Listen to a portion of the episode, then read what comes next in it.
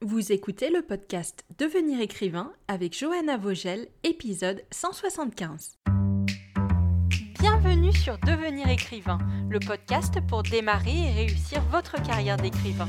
Et maintenant, retrouvez votre animatrice Johanna Vogel, coach de projet littéraire et formatrice.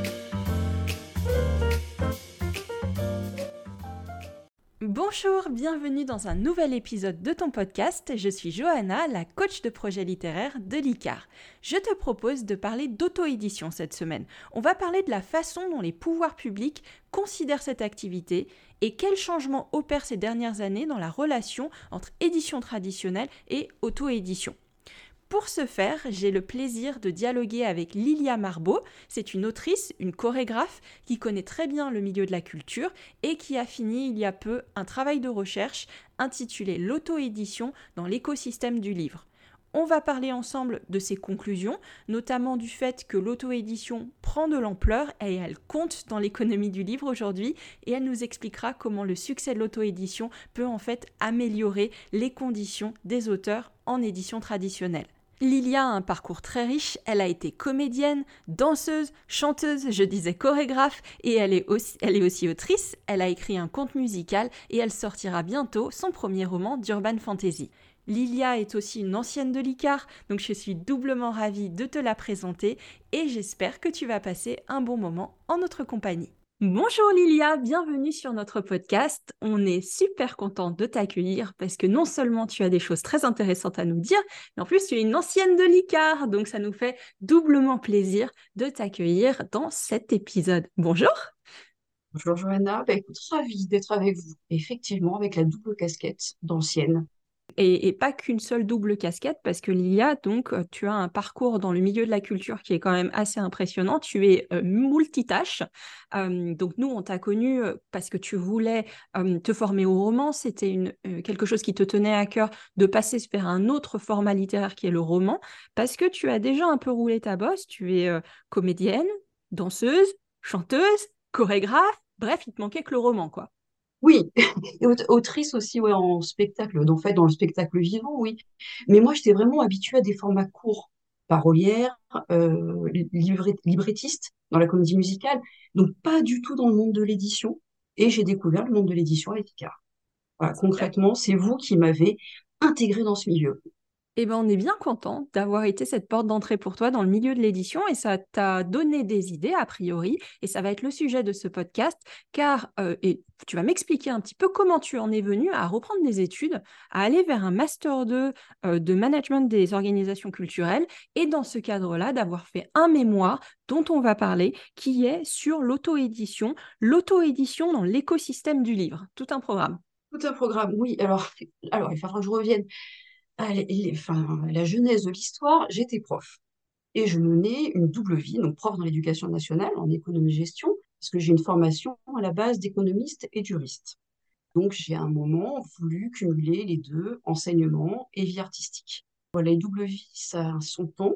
Et je me suis dit, bon, maintenant, ça suffit. J'adorais l'enseignement, ça, c'est pas du tout le problème. Moi, j'ai quitté mes étudiants à grand regret, mais je me suis dit, il est temps de quand même pouvoir faire tout ce que je veux faire et notamment écrire un roman. Ça faisait vraiment partie de mon projet. Donc, je me suis dit, ben, dispo, formation. Je me suis dit, j'ai quand même cette casquette de d'économiste et de juriste. Donc, logiquement, je dois avoir les compétences pour mener aussi tous les aspects administratifs, commerciaux et comptables de, d'une affaire de production et à la base dans le spectacle vivant. Donc, c'était pour euh, te permettre d'aller plus loin, en fait, sur tes projets dans le spectacle vivant que tu as fait ce master. Mais comment tu en es venu à choisir comme thématique l'auto-édition, du coup, plutôt que euh, des choses un petit peu plus traditionnelles euh, autour de, du métier d'auteur ou de l'édition traditionnelle? Qu'est-ce qui t'a intéressé dans l'auto-édition? Ça fait très longtemps. Alors ça, c'est l'expérience dans le spectacle vivant où l'autoproduction est quand même très problématique et le statut de l'artiste entrepreneur est quelque chose qui m'intéresse depuis très longtemps. Voilà. J'avais même à l'époque commencé une thèse sur les intermittents du spectacle. Donc, tu vois, j'ai toujours navigué dans ce genre de, de sphère. Mais là, je me suis dit, c'est hyper large pour un mémoire de master, euh, le statut d'artiste entrepreneur. Et j'ai repensé directement, je me suis dit, à un moment, il faut que je vende l'utile à l'agréable, et notamment donc de peaufiner cette idée de devenir auteur, et pourquoi pas, en fait, en auto-édition puisque j'ai découvert aussi, l'auto-édition avec vous. Tu savais que ça existait, mais en gros, tu savais pas trop euh, à quoi ça pouvait correspondre. Ah, oui, ah, moi, ah oui, oui, très concrètement. Est-ce que tu avais des a priori? Est-ce que tu avais des a priori sur l'auto-édition Non. Parce que de ton euh, parcours justement dans le milieu du spectacle, ben, tu disais que les, les gens pouvaient mener des projets par eux-mêmes et que c'était toujours louable, quoi. Mais carrément. Puis en plus ça, bon, moi je suis aussi dans le milieu de la musique. Euh, on parle pas, enfin voilà, c'est François Bon qui disait ça, on parle pas d'automusication. Oui. On est de plus en plus dedans. Enfin, je veux dire, c'est la règle maintenant, l'autoproduction dans le milieu de la musique. Donc c'est quelque chose, voilà. Et puis il n'y a pas ce côté péjoratif. Et c'est là en fait où je me suis dit, bon, il y a un moment, il euh, faut y aller. Et aussi, il y a un, événement qui m'a vraiment décidé. Petite anecdote, c'était en cours de sociologie à la fac. En fait, la prof donc nous dit, euh, vous voyez, elle nous montre, elle nous parle de l'édition, elle nous montre des chiffres de vente, elle nous dit, vous voyez, ça, ce sont les chiffres d'un auteur auto-édité. Même sa famille n'a pas voulu lui acheter son livre. Donc en fait, elle t'a montré un, cas d'école en disant regardez, euh, personne n'achète les livres auto-édités, ça n'a pas de légitimité, et même euh, les familles des, auteurs auto-édités pensent qu'ils font n'importe quoi. c'est ça? Exactement ça. Mais l'amateurisme à l'état pur. Donc je vais poser la question. Je lui dis donc est-ce que pour vous, auto-édition rime avec amateur? Elle me fait, mais oui, très concrètement. Et là, je me suis dit, ça va plus. Il n'y a plus rien qui va. Enfin, je, voilà, la prise de position institutionnelle, les écrits aussi que j'ai pu voir au niveau institutionnel à cette époque-là, je me suis dit, il y a quelque chose qui correspond pas, qui n'est pas cohérent avec ce que moi je perçois en regardant un petit peu le milieu de, des auteurs. Voilà.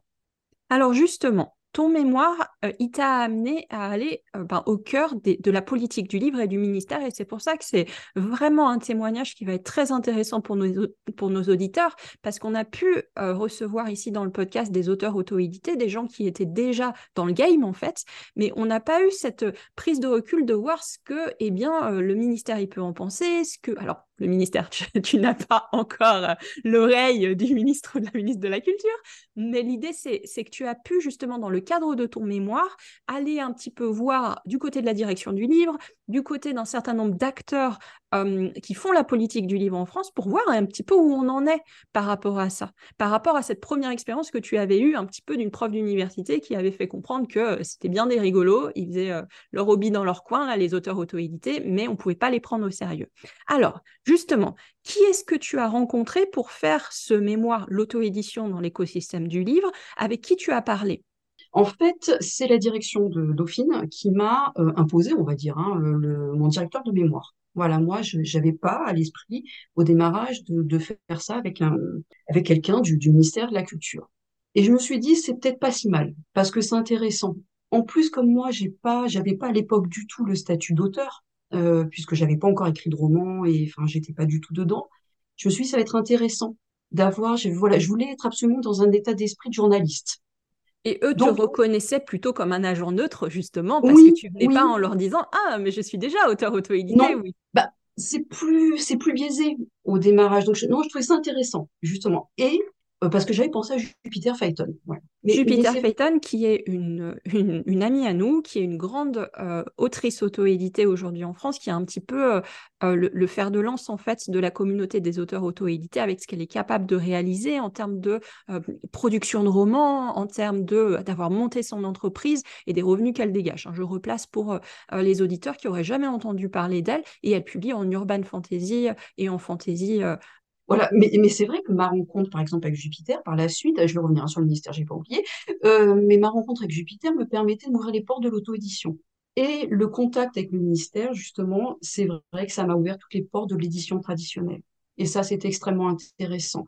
Donc, mon directeur de mémoire, quand je l'ai rencontré, je lui ai dit, je lui ai fait comprendre quand même que je voulais avoir une liberté de pensée euh, la plus totale possible. Ça, c'était un peu ma crainte voilà, qu'ils aient un avis très tranché sur, le, sur la question et qu'on me laisse pas libre de mener mes recherches euh, dans le sens que, je souhaitais. Alors, ça n'a pas du tout été le cas et ça, ça c'est super. Ça, c'est vraiment super. Par contre, c'est vrai, alors tout de suite, là, je vais mettre une petite euh, précision. Tout ce que j'ai pu faire par la suite ne sont que mes ressentis à moi. Voilà, c'est, euh, je n'implique que moi. Ça, c'est, c'est, important parce que parce qu'il y a quand même un état d'esprit étonnant, enfin étonnant, au niveau du ministère. Alors, j'ai effectivement après eu droit à des entretiens. Il y avait une chargée de mission à l'époque sur l'auto-édition, mais la mission avait été arrêtée. Quand tu dis que justement, enfin, il y, avait une certaine opinion parmi des acteurs que tu as pu rencontrer ou en tout cas des choses que tu as pu entendre, quelle était, au moment où tu as fait euh, ces enquêtes euh, auprès de, tout ce public, l'opinion générale ou en tout cas ce que, le ressenti que tu, as pu avoir sur leur considération de l'auto-édition? Est-ce qu'ils le voyaient comme quelque chose qui aujourd'hui existe par défaut, est légitime, est un, phénomène à prendre en compte ou est-ce que c'était quelque chose dont ils ne voulaient pas trop s'intéresser ou en tout cas qui ne les, euh, qui ne les intéressait pas plus que ça? Non, je dirais que c'est plus, moi, ça fait ça m'a plus fait l'effet d'une méconnaissance du sujet. D'accord. Euh, peut-être que, que de ne pas vouloir en tenir compte, parce que voilà, Rémi Gimazan, il s'en cache pas, hein, il le dit euh, très ouvertement, lui, il a vraiment une vision, euh, pas d'éditeur, pas de livre. En fait, selon lui, il y a l'auteur donne un texte. Voilà, lui, il va produire un texte qu'il va donner à un éditeur, et c'est l'éditeur qui va transformer le manuscrit, le texte, en livre l'objet livre, le produit livre, n'existe pas sans l'adoubement de l'édition traditionnelle en fait. Il faut forcément une légitimation par un autre professionnel du livre qui mais on est, on est exactement dans la définition de l'auteur euh, depuis, euh, depuis 250 ans. Euh. ah oui, oui, Ah oui, très très concrètement, oui. Oui, oui, non, non, c'est... Voilà, après la chargée de mission, dans son vocabulaire, si tu veux, pour elle, l'auto-édition, c'était le miroir aux alouettes on fait croire à des personnes qui peuvent s'éditer tout seuls euh, et euh, se légitimer tout seuls, alors qu'en fait, il manque la main d'un vrai professionnel derrière qui pourrait faire le, boulot d'éditeur, en fait. Mais c'est aussi ce que j'ai retrouvé euh, dans tout ce qu'on appelle les sources institutionnelles, enfin, les travaux universitaires qui ont pu être menés. Il y a une thèse de Stéphanie Parmentier, elle est aussi très, très claire. Pour elle, l'éditeur est primordial il ne peut pas y avoir de livre voilà, sans, sans, sans ce prisme. En fait. donc quand tu disais que euh, euh, très clairement le ministère, il ne sait pas trop ce que font les auteurs auto-édités, il y a une méconnaissance de ça, c'est que nous, on le sait bien, les auteurs auto-édités, justement, euh, pour, pour faire des livres professionnels et devenir des professionnels de, l'écriture et de l'édition, ils se forment à la double casquette, en fait, c'est-à-dire qu'ils deviennent eux-mêmes aussi éditeurs pour pouvoir donner un livre qui n'est pas un livre amateur après en bout de course au lecteur. Et s'ils donnent un livre amateur au lecteur, évidemment que le lecteur il s'en rend compte et que ça le délégitimise complètement en, tant qu'auteur en fait. Est-ce que tu as pu débattre un petit peu, leur montrer des choses ou si tu étais vraiment juste dans avoir leur ressenti pour savoir, avoir une, photographie de ce que pense le, ministère? Est-ce que tu as eu l'impression que tu as pu, eh ben, pas les, on va dire les informer sur certaines choses que toi tu, savais et que clairement eux ne savaient pas ou en tout cas ne prenaient pas en compte? C'était l'objectif du mémoire en fait, voilà, de démontrer qu'en fait c'était pas forcément il n'y a pas de mauvais esprit, j'ai pas ressenti ça, tu vois, ce côté euh, regarder de haut les auteurs non plus, hein, pas, pas du tout dans ce sens-là, mais ça peut pas fonctionner autrement. Mais c'est très juste ce que tu disais avant, en fait, sur ils n'ont pas idée du nombre de sous-traitances, en fait, les, fameuses stratégies d'externalisation mises en place par les auteurs qui font qu'en fait c'est professionnel. Voilà, et qu'on n'est pas du tout dans un état, enfin c'est pas de l'amateurisme du tout. Donc, je me suis dit, en fait, je pensais que la définition de l'auto-édition était euh, ancrée, et je me suis rendu compte que pas du tout. Parce que selon mes interlocuteurs, j'avais pas du tout le même ressenti, voilà, de l'acception du terme auto-édition. C'est comme ça que j'ai enfin, décidé de repartir complètement au début. Je me suis dit, il faut se mettre d'accord sur ce qu'est l'auto-édition. Alors, quelle définition tu as pu donner, justement? Alors, je, moi, j'ai trouvé la définition de la BNF, du service du dépôt légal très intéressante. Voilà, eux, ils ont une vision euh, très très neutre. C'est un peu la Suisse, la BNF, je les ai, quand je les ai euh, euh, rencontrés. Ils représentent les bibliothécaires, je ne le dirai jamais assez. Vas-y, continue, excuse-moi. Ah non, mais c'était, c'était marrant parce que voilà, ils, ils sont, ils m'ont dit, mais non, l'auto-édition, ça existe, vraiment. Et ils m'ont dit, voilà, surtout, on ne veut pas euh, avoir de jugement de valeur sur les écrits. Ça, ils sont très très clairs à ce niveau-là, donc c'est pour ça que je le dise quand même. Parce qu'à un moment, oui, dans, l'entretien, ils m'ont dit oui, on oppose en fait les auteurs auto-édités et les éditeurs professionnels. Donc moi, tout de suite, je réagis et je leur dis donc ça signifierait que l'auto-édition n'est pas professionnelle, puisque vous employez le terme. Ils m'ont dit ah non, non, non, non, pas du tout. Hein. Surtout pas, faut pas laisser penser ça. Nous, on n'a aucun jugement, jugement de valeur on reçoit énormément euh, d'ouvrages au dépôt légal. Donc, nous, les chiffres, on commence à les avoir. Et voilà, donc eux, ils travaillent sur la définition de l'auto-édition de manière perpétuelle, en fait. tous les ans, ils changent de définition. Et là, ils sont sur une définition très technique, en fait. C'est la fabrication, c'est la production du livre. Et moi, c'est cette définition-là, je pense que sur laquelle je me suis ralliée.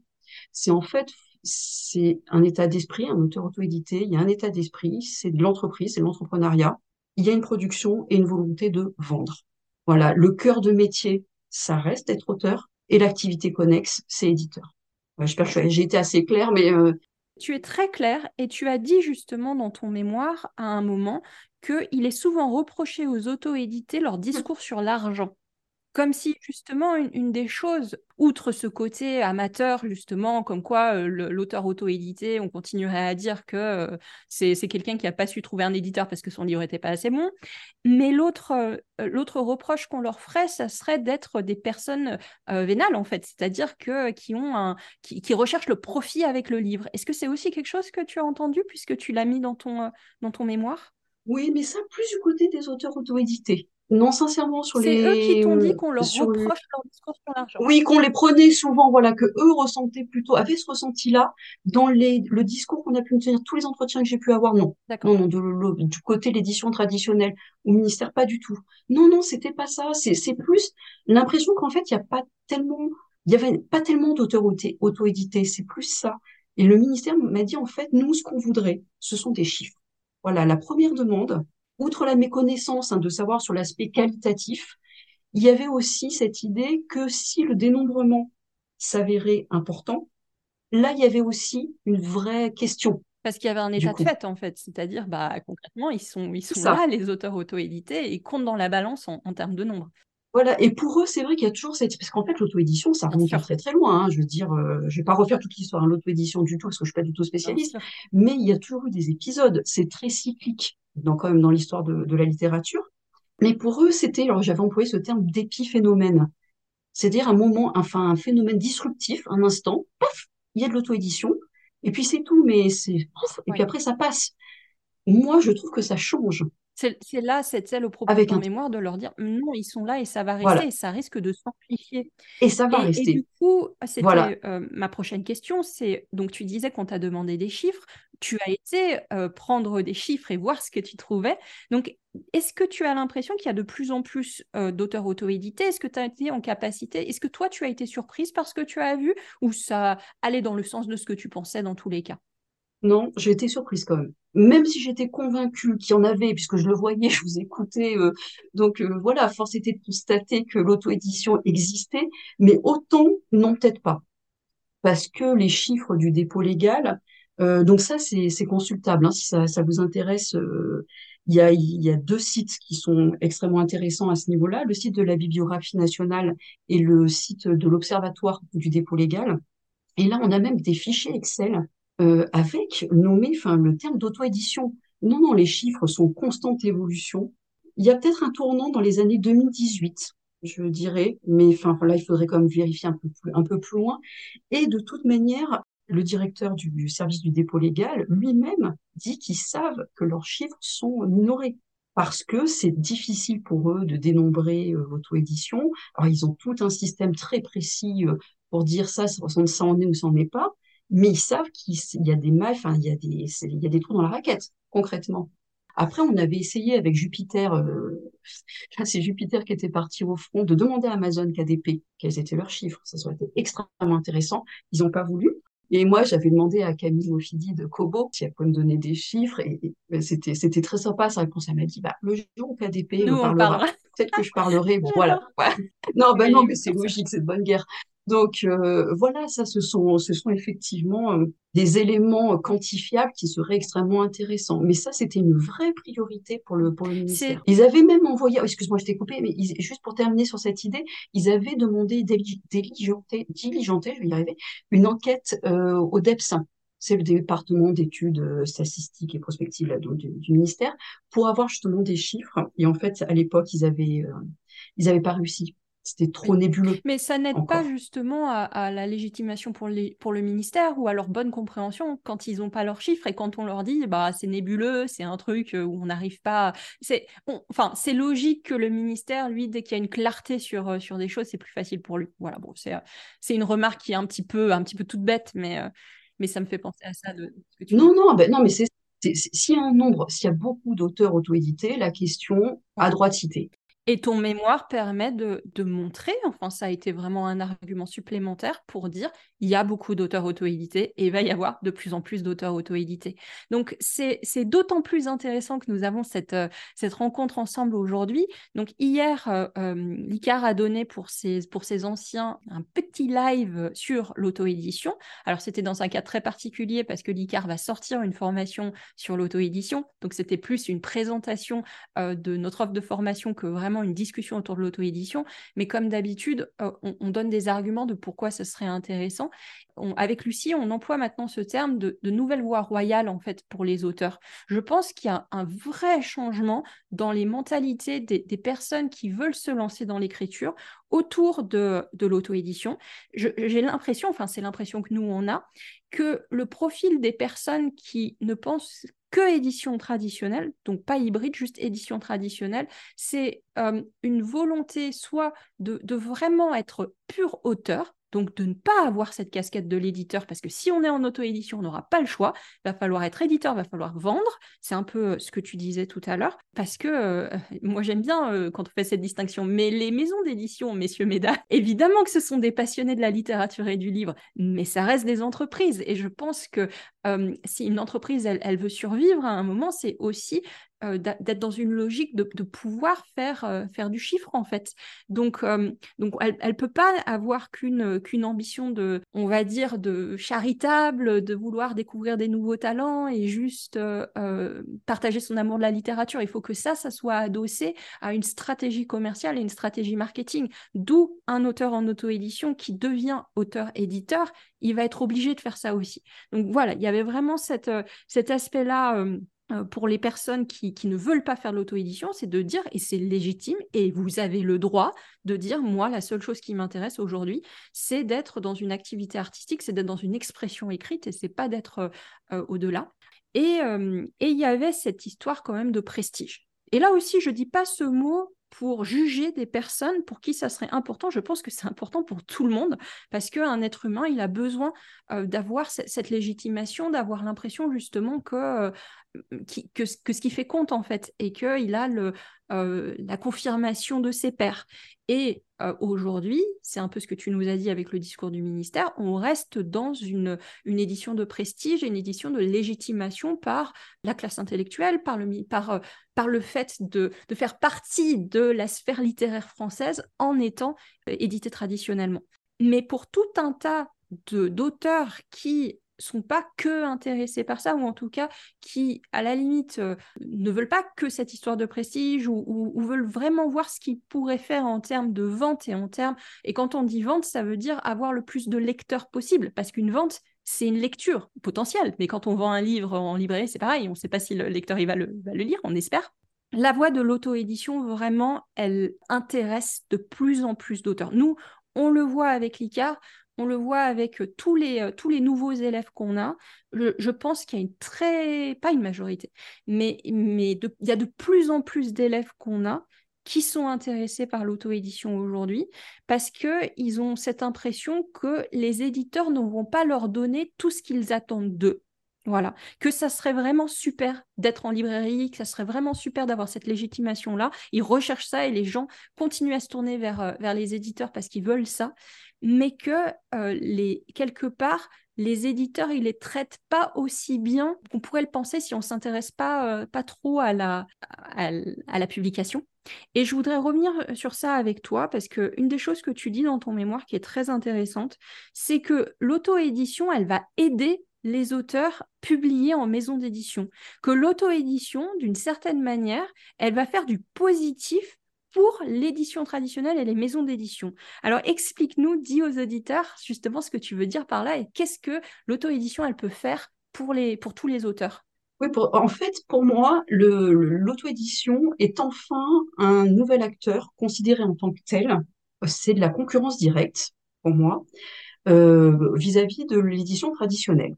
Donc, quand on replace la création, l'auteur au centre du discours, forcément, ça va aider tous les auteurs, et même ceux, donc comme tu l'as dit très justement, qui sont déjà en maison d'édition.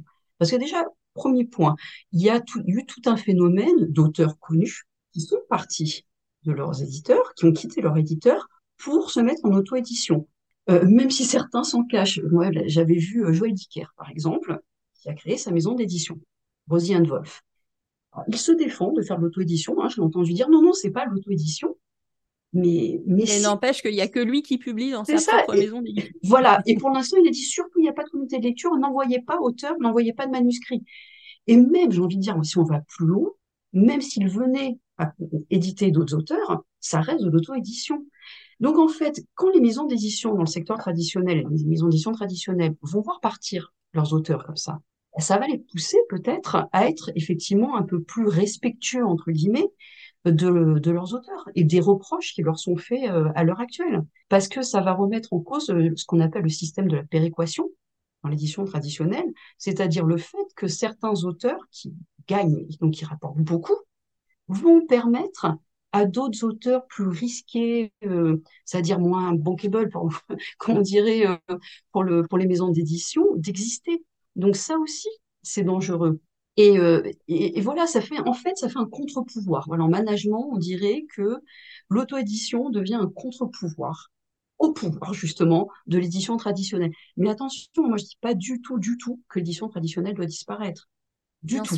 Ça, c'est parce que je pense, comme tu l'as dit, tout le monde n'est pas fait pour l'auto-édition. Non, non, non, il y a, y a vraiment un besoin aujourd'hui de, des, éditeurs il y a besoin que ces acteurs, justement, ils perdurent. C'est juste que dans la relation des auteurs avec les éditeurs, il n'y avait pas de, pouvoir à l'auteur. Moi, alors c'est marrant que tu aies parlé de, contre-pouvoir ou de contre-pression. Moi, j'ai noté pouvoir de pression sur les éditeurs dans mes notes. Et c'est un peu ça, en fait. C'est-à-dire que jusqu'à présent, du, moment que l'auto-édition n'était pas une vraie alternative, que c'était un truc pour des, des illuminés ou des amateurs, les, auteurs n'avaient pas de pouvoir de pression sur les, sur les éditeurs du moment qu'ils ne commençaient pas à faire des ventes. Évidemment, le, pouvoir de pression, donc c'est un, mot fort, hein, on est bien d'accord. C'est pour, pour, pour illustrer mon propos il, venait quand un auteur, eh ben, il commençait à être un petit peu connu et à ce moment-là, il pouvait un petit peu négocier avec l'éditeur. C'est toujours le cas aujourd'hui, mais la différence quand même, c'est qu'aujourd'hui, l'auteur, il, il, est plus, il, peut, s'il fait ce choix-là, de n'être plus dépendant de, de l'éditeur pour essayer de faire ses premières marques, par exemple, et d'avoir ses, ses, premières ventes qui comptent pour avoir ce, ce, pouvoir de négociation. On a connu beaucoup d'auteurs, enfin beaucoup d'auteurs. On a un certain nombre d'auteurs qu'on connaît notamment des anciens de l'ICAR, qui ont monté leur communauté, qui se sont lancés en auto-édition et qui après ont été soit démarchés complètement par les éditeurs ou alors qui euh, ont choisi d'être hybrides, ce qui est aussi un statut qui est important de, connaître et de reconnaître, qui est que euh, aujourd'hui on peut faire les deux en fait. Alors il faut avoir beaucoup de temps parce que l'auto-édition prend beaucoup de temps, mais, euh, mais les, les éditeurs, eux, changent vraiment d'attitude par rapport aux auteurs auto-édités. Ils reconnaissent les succès littéraires auto-édités il y a une théorie de Michael Porter qui est hyper connue, qui s'appelle les cinq forces concurrentielles. Bah, quand tu définis un marché, et dans ces cinq forces, tu as le pouvoir de négociation des fournisseurs. Et sur le marché du livre, les fournisseurs, ce sont les auteurs. Voilà. Et euh, en fait, les auteurs ont été quand même euh, sous le joug euh, de, l'édition traditionnelle pendant très longtemps. Et c'est logique. Je veux dire, ils n'avaient pas leur mot à dire. Là, effectivement, ils vont pouvoir commencer à négocier. Et c'est extrêmement important parce qu'il y a des reproches, notamment au, niveau du contrat d'édition. C'est super intéressant, le contrat d'édition. Parce que ça devient de plus en plus, le reproche qui est fait à l'édition traditionnelle, c'est que ça devienne de plus en plus un contrat d'adhésion avec des clauses léonines quand même assez sympathiques. les clauses léonines, hein, c'est le pouvoir donc, du plus fort, du lion. Euh, un auteur, il n'ose pas discuter quand, quand il rentre dans le milieu de l'édition. Nous, on avait un prof de droit des contrats, euh, avocat hein, en droit des contrats, qui nous disait, bah, mère, c'est simple. Hein. Nous, quand je fais un contrat, d'édition, moi, je mets même des clauses super limites. Comme ça, l'auteur va croire qu'il peut discuter. Et on aura gain de cause sur le reste. Et je lui avais dit, mais oui, mais quand même, l'auteur, vous croyez qu'un jeune auteur, il se dit, je vais pouvoir discuter? Non. Mais un jeune auteur, euh, dans, dans 80% des cas, c'est aussi une, personne qui n'a pas de, de, grandes connaissances juridiques. Et là, je parle pour moi et je parle évident, très certainement beaucoup de personnes qui vont nous écouter et qui n'ont pas l'habitude de signer des contrats. Et du coup, c'est limite si on reconnaît les clauses, qui est quelque chose justement sur lequel on travaille à l'ICAR avec nos élèves, parce que c'est euh, c'est logique en fait. Non seulement on n'a pas le pouvoir de, contrer et de négocier, mais en plus, euh, la plupart du temps, on se fait enfumer en fait.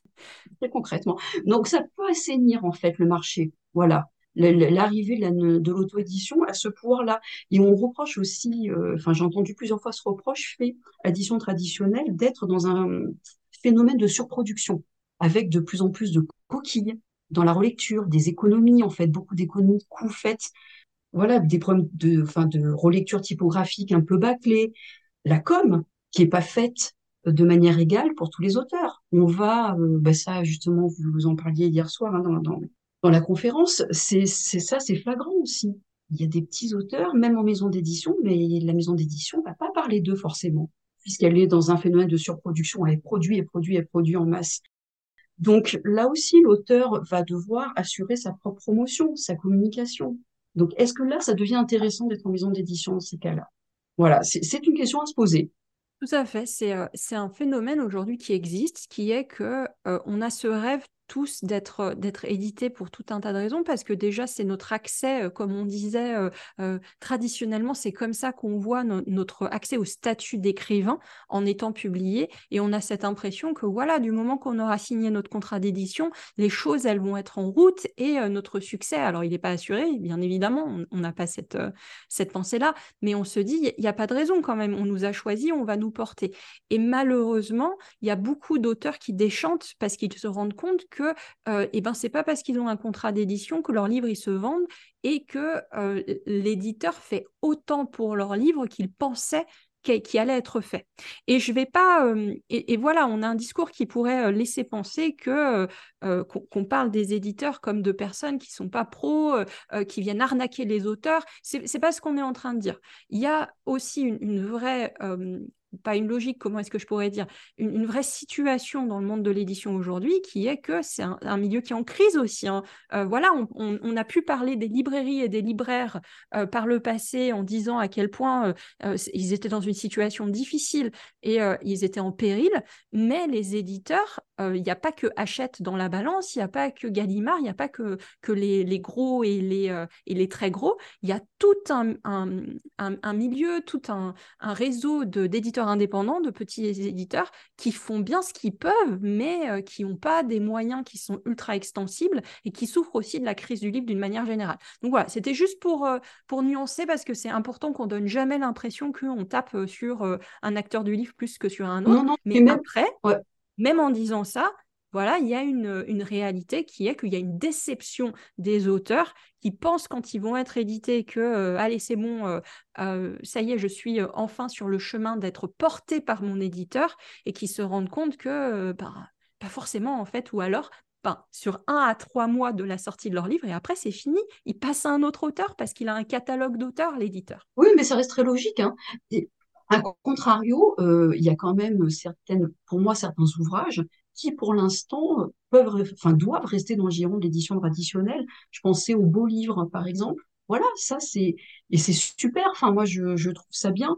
Euh, la BD, c'est difficile aussi, tout ce qui est littérature jeunesse, et qu'on a des illustrations, c'est peut-être encore des domaines qui, pour moi, restent plus euh, de, enfin, de l'ordre de la sphère de l'édition traditionnelle tout ce qui coûte cher à produire en fait. Oui, et qui fait qu'un auteur, euh, un auteur qui voudrait le faire en auto-édition, à part faire une campagne euh, de financement participatif, ce qui est euh, des choses que mettent en place un certain nombre d'auteurs auto-édités pour faire des belles éditions, bah, euh, c'est très peu possible en fait. Ça coûte bien trop cher de faire ce genre de, bel ouvrage ou, d'ouvrage illustré.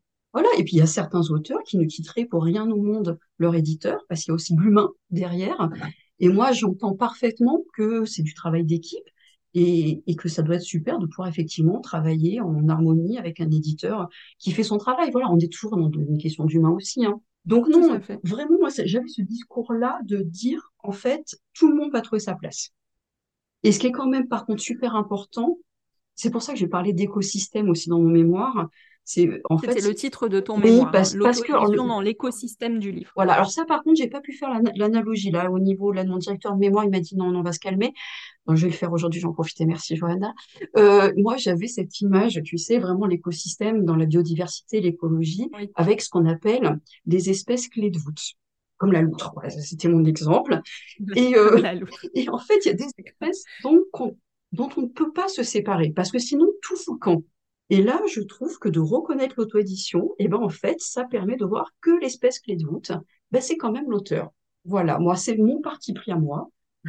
Là, pour le coup, euh, sur lequel, euh, voilà, j'ai tranché, mais j'ai tranché en fin de mémoire. C'était, euh, tu vois, quand je te disais, je voulais être un peu journaliste au début et être très objective, c'est vrai que plus j'ai avancé dans le temps et, et plus, et puis ben, je me suis fait mon avis, que je revendique seule et que j'assume seule. De- une de tes conclusions, justement, à ce travail, c'est de dire que l'auteur en auto-édition, il est un professionnel de l'écriture et de l'édition. Donc, c'est tout ce qu'on a dit euh, dans notre discussion toutes les deux. Et que le terme d'auto-édition semble même contestable. Que pour certains, il est temps de changer de paradigme. Alors, comment est-ce qu'il faudrait appeler l'auto-édition ou les auteurs auto-édités d'après toi? Alors, c'est, moi, je Simplement. plongeais derrière ce vocable qu'on voit hein, dans le milieu de l'auto-édition émerger, euh, qui est de l'auteur indépendant. Parce que j'aime ce terme, ce concept d'abord, ça ressent sur l'auteur. Parce que dans auto-édition, moi, je lis édition. Et là, pour moi, c'est, il y a un problème de cohérence. Parce que, comme je disais tout à l'heure, le cœur de métier de l'auteur, c'est d'être auteur, c'est pas d'être éditeur. Donc voilà, ça, je pensais que c'était important de mettre euh, le focus sur, sur cet aspect-là.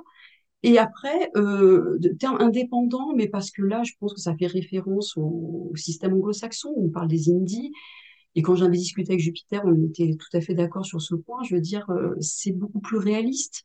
Voilà, on est auteur et on est indépendant, c'est tout. Et pour les auteurs hybrides, je trouvais ça intéressant aussi, parce que je trouve que ça les englobe beaucoup plus que le simple vocable d'auto-édition. Et cet aspect péjoratif, hein, ça, il n'y a rien à faire, hein, qui colle quand même Oui. encore. L'aspect d'amateurisme et de Ouais, euh, n'importe qui euh, voilà, euh, écrit une histoire en deux jours et puis essaye de la mettre en ligne. C'est ça. D'où ben, peut-être qu'il faut changer de concept, effectivement. Et ça, le ministère est intéressé. Ça, c'est quelque chose qui, trouvais ça intéressant, ce point-là. Euh, J'aime beaucoup le fait que tu dises que dans auteur indépendant, on remette le terme d'auteur quand même au centre de, du terme, parce que c'est vrai aussi que dans euh, auto-éditer, il y a, il y a cette idée, c'est la perpétuation de l'idée que l'auteur, il va faire tout tout seul. Et on est d'accord que quand on se lance en auto-édition, il y a un moment où on va un peu faire tout tout seul, entre guillemets, parce que très vite, on va avoir des gens euh, sur qui on va compter. En fait, on va externaliser bah, déjà la correction. On peut jamais faire les choses vraiment tout seul. Il faut qu'il y ait quelqu'un qui nous aide à parfaire le livre. Et euh, le, plus commun, au moins les couvertures, tout ce qui va être des travaux de graphisme, à part soi-même avoir ces compétences-là de, graphisme. Mais très vite, en fait, toutes les rentrées d'argent qu'on va avoir, on va les réinvestir pour collaborer avec d'autres professionnels et pour se constituer une équipe qui fait qu'on est un, chef d'entreprise, comme euh, tu as pu le dire avec ce terme d'entrepreneuriat, et qu'on va euh, ben, travailler en équipe en bonne intelligence avec tout un panel de personnes qui ressemblent à, peu près euh, au panel de personnes qu'on pourrait avoir si on était euh, en, maison d'édition. Donc ça, je pense que c'est important de, le redonner, de redonner cette notion-là, que l'auteur auto-édité, il ne va pas travailler seul ad vitam aeternam et qu'il aura euh, ces personnes autour de lui. Pour moi, ça, c'est l'aspect fondamental. Parce que tu vois, au niveau du ministère, justement, en début d'entretien, tu me dis, tu me demandais voilà, quelle était leur position. Ça, je pense sincèrement que c'est quelque chose dont ils n'ont pas vraiment conscience. Cette tout microcosme, en fait, qu'il y a autour de, de l'auteur auto-édité. Et, et quand, quand Jupiter est arrivé euh, sur le bureau du ministère euh, de la Culture, euh, ils m'ont dit, ah, j'ai comme eu l'impression, ah, quand même. Mais parce qu'ils avaient Ah, quand même, c'est ah, sérieux. quand même! Ça, ça m'a beaucoup fait. Ben oui, oui, quand même. Ben, voilà, c'est c'est ça. Bon, je me dis, j'aurais peut-être pas fait grand-chose pour l'auto-édition, et puis, mais si j'apportais une petite pierre, tu vois, je me dis, ça serait comme celle-là. De, de oui. dire juste qu'on parle de la même chose. Après, les avis peuvent diverger complètement. Pour moi, ça ne me pose aucun problème. Mais juste. Et, finalement, de, changer dans, tes conclusions, ce que tu mettais, c'était euh, finalement, si vous. Enfin, je paraphrase, je paraphrase beaucoup tes conclusions, mais c'était OK. Si vous voulez continuer à penser qu'il y a des auteurs amateurs, mettons une catégorie auteurs amateurs, mais les auteurs indépendants sont encore quelque chose de différent et reconnaissez-le et c'est important de le, de le voir. Voilà, c'est exactement ça. C'est pas un problème. Euh, après, on est sur. Euh, un jugement de valeur, voilà, d'esthétique. Et ça, pour moi, c'est encore autre chose. Alors, c'est vrai qu'il y a cette crainte, euh, pour certains, de massification de la culture, en fait. Une culture un peu au rabais, si on, si on peut dire ça comme ça. Mais... Qui était la crainte avec la démocratisation culturelle. Hein, euh, Alors, tu, justement, tu reviens sur un sujet et je pense que ce sera la, dernière question qu'on va aborder ensemble, mais j'ai un peu évacué tout à l'heure le côté de la, qualité du livre la qualité du, texte, de la légitimité de l'auteur, parce que nous, on a ce parti pris de dire que les auteurs auto-édités de, base sont, légitimes. Et, la réflexion quand même que j'entends encore, ce qui reste dans la tête des gens, c'est de dire, ok, mais quand même, c'est-à-dire si c'est juste l'auteur lui-même qui décide qu'il est un auteur et que son texte est bon, comment on peut savoir que ce texte y vaut quelque chose? Comment on peut faire la différence entre de la vraie littérature et euh, quelque chose qui est de l'ordre de l'amateurisme? Euh, et, je pense que même si la BNF t'a dit que, et c'est tout à leur honneur, qu'ils ne faisaient pas de différence, eux, ils ne regardaient pas euh, la, qualité du texte, ils regardaient juste les, chiffres de ce qui rentre au dépôt légal, n'empêche que je sais que parmi nos, auditeurs, ça va être quelque chose qu'ils vont avoir dans un coin de leur tête s'ils ne sont pas déjà auteurs auto-édités. Et c'est normal, c'est normal puisque c'est dans notre, alors c'est pas que dans la nôtre, mais c'est dans notre tradition de, de, de, de comment c'est construit l'auteur par rapport aux éditeurs, en fait, de penser qu'il fallait qu'on ait cette validation extérieure pour nous adouber en tant euh, qu'être dans le grand cercle de la littérature. Ouais, ça, c'est vrai que c'est tout, tout, le problème, et je suis d'accord avec toi, ça, ça, traîne, ça reste, c'est gluant cette, cette prise de position. Mais euh, il y, a des écrits d'un, je ne sais même plus si c'est américain, donc je vais peut-être pas dire des bêtises, mais James Surowiecki, je sais pas, je prononce bien son nom, qui a, qui a sorti le concept de sagesse des foules. C'est est-ce qu'à un moment aussi, on peut pas faire confiance au lectorat? Est-ce que le lecteur ne peut pas devenir juge? de la qualité en fait intrinsèque des écrits, voilà, du livre. C'est et je trouve la question super intéressante parce que le débat en fait il va se comment dire se, se, se mettre là parce que est-ce qu'il y a qu'un éditeur qui est à même de dire qu'un écrit est satisfaisant ou non? Voilà. Est-ce que le lecteur peut pas avoir son propre avis et est-ce qu'on peut pas lui faire confiance? Donc la sagesse des foules, c'est un peu cette idée de se dire, ben, est-ce que le plus grand nombre, quand même, à un moment, va, va faire force de loi? Et ça, cet aspect-là, ben, ça, à mon avis, tout le débat. Hein. Et cela a ajouté à tout le professionnalisme qu'on attend d'un auteur indépendant sur la correction de son texte, sur le fait qu'il va se former aux techniques narratives et que euh, ben, on va lui laisser un petit peu de temps aussi pour, euh, euh, pour s'améliorer, pour comme on le ferait dans, en maison d'édition traditionnelle d'ailleurs. Mais il y a, cette, double cette double casquette en fait, du côté de l'auteur, de faire tout ce qu'il a à faire pour que son texte ne soit pas un texte amateur, euh, voilà, il peut se former pour ça, il, peut euh, se faire corriger par les mêmes professionnels qui corrigent en maison d'édition, hein, c'est la, même chose, les correcteurs éditoriaux. Et, euh, et de l'autre côté, ben, j'aime beaucoup ce, terme et cette référence à la sagesse de la foule, aussi faire confiance au lecteur. Et là, on ne va pas arriver à la fin de la discussion parce que tout ce que tu me dis me donne envie de, de continuer. Mais on, en revient toujours aussi, ben, démocratisation culturelle versus culture de l'élite, haute, haute culture en fait. J'ai encore eu mmh. un débat un petit peu houleux avec quelqu'un qui me disait que oui, enfin quand même, il avait lu des livres et mon Dieu, il y avait des gros mots dans les livres, c'était impardonnable, c'était pas de la vraie littérature, où va la littérature? Et débat que j'ai pu avoir aussi sur oui, mais bon, ok, il y a, y a la romance, quoi, il y a, y a ces littératures de gare, qu'on n'appellerait même pas de la littérature, il y a ces romans de gare versus ce qui vraiment fait l'élévation de, la conscience avec des livres qui nous, qui nous permettent d'avancer dans la beauté de notre langue et, et blablabla. Bla, bla, bla, et, et on en est encore là. Et ça ne m'étonne pas.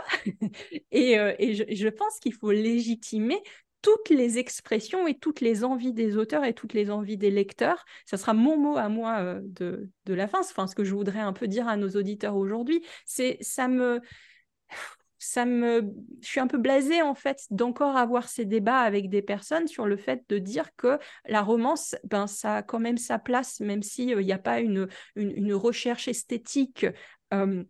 Qui peut y avoir d'ailleurs, mais si l'auteur, lui, n'a pas, n'a pas une envie de recherche esthétique sur son livre et est juste dans créer une histoire qui est la mieux construite possible pour le divertissement de ses lecteurs et le plaisir de ses lecteurs, c'est un auteur, c'est un livre. On est dans la littérature en fait. La littérature n'a pas forcément euh, qu'une vocation d'élévation de la conscience euh, collective. Et par contre, de même, je pense que c'est important pour un auteur d'avoir cette envie de travailler le texte et qu'il y ait une place pour des personnes qui, elles, aiment profondément le, travail de la langue ou qui veulent raconter des histoires qui, qui sont polysémiques à n'en plus finir. Euh, oui, pour certains, une vision euh, très péjorative d'une ce qu'ils appelleraient une culture populaire, la fameuse culture mainstream. Et en fait, est-ce qu'on ne peut pas se demander, bah, est-ce que si on la prend en considération, de toute manière, ça peut amener vers une, une culture plus élitiste, voilà, au sens de certains. Et ce sont des jugements de valeur, et, et on va en revenir toujours à cette affaire de faire peut-être confiance aussi aux lecteurs voilà, et de voir ce que eux vont aimer. Et, ça, et puis, ils sont peut-être aussi plus curieux que d'autres, justement, ceux qui jugent beaucoup. Et ils vont euh, avoir envie d'aller voir d'autres choses et des écrits euh, très, très pointus qu'ils n'auraient pas vus ailleurs. Enfin, voilà, moi, je suis pour la fin. C'est une question de diversité. Je pense que la diversité, de toute manière, ne peut être que bonne. Voilà. Écoute, euh, ça, ça reprend bien l'un des, derniers titres de ton mémoire qui était, euh, comme je l'ai cité tout à l'heure, d'une démocratisation culturelle vers une démocratie culturelle, en fait. Voilà, je pense que c'était une très jolie formulation qui, m'a, qui a beaucoup plu à mon petit cœur euh, de, de bibliothécaire. Merci. Du coup, j'en viens, on, en arrive à la fin de notre, de notre rencontre, euh, mais j'ai l'impression que toi, en tout cas, ton mémoire t'a convaincu parce que tu fais ce choix désormais en 2024 de sortir un premier roman en auto-édition. Ah bah oui, il faut que j'aille au bout de l'aventure, comme que je reste cohérent jusqu'au bout. Mais oui, c'est clair. Moi, je me suis fait un peu ma petite étude de marché, comme, euh, comme, comme on dirait. Et, euh, et bah oui, j'ai décidé de passer le pas maintenant. Hop, je passe vraiment dans, dans la sphère de, des auteurs et, et je vais effectivement sortir mon premier roman en urban fantasy, euh, rentrée 2024. Autrice d'urban fantasy, oui. Lilia Marbeau. tu as hâte d'avoir euh, ton premier livre à montrer à tout le monde? ah, maintenant, je suis obligée d'aller jusqu'au bout. Le choix. Ah bah non, il faut que je passe de la théorie à la pratique. Voilà, c'est, euh, ça, c'est, moins d'aventure, euh, plus perso. Euh. Mais j'en suis convaincue. Hein. Par contre, moi, que ça fonctionne ou ça fonctionne pas, ça changera pas de toute manière mon, mon idée sur la question. Pour qui veut faire de l'auto-édition, faut y aller. Faut y aller. L'avenir. Faut y aller et il faut se montrer professionnel. Voilà, c'est il, faut, faire ça euh, avec sérieux, en fait. Il faut prendre l'auto-édition au sérieux pour que justement, euh, derrière, toutes les autorités prennent les auteurs indépendants encore plus au sérieux. Concrètement, on montrait qu'on est, enfin, voilà, l'auteur auto-édité est un professionnel. Tout à fait. Merci, merci beaucoup Lilia d'avoir eu ce débat ultra intéressant avec moi. Est-ce que tes travaux sont disponibles pour nos auditeurs? Alors, pour l'instant, non. Il faudrait que j'anonymise le grand débat sur le terme. Pour l'instant, non. On va dire non. Euh, j'y réfléchis. Grande marche. Bah, voilà. Mais par contre, c'était super justement pour en parler euh, effectivement à l'oral. Moi, je n'implique que moi. Ça marche. Écoute, tu nous tiens au courant. Nous, en tout cas, on tiendra nos auditeurs au courant de la sortie de ton livre. Et je te dis merci aussi d'avoir fait confiance à l'ICAR et d'avoir été notre, notre élève. ah, sans regret, alors là aussi, les yeux fermés. merci beaucoup. Je te dis à très bientôt. À très vite. Merci, Johanna. Si tu veux apprendre à écrire un roman de qualité professionnelle et séduire les éditeurs, si tu veux qu'une équipe complète de professionnels t'accompagne dans ce projet, tu dois rejoindre Devenir écrivain, projet best-seller. C'est la formation la plus complète et individualisée pour t'aider à concrétiser ton rêve d'écriture. Inscris-toi sur licar.fr slash formation, l i c a r s.fr slash formation pour pour avoir toutes les informations.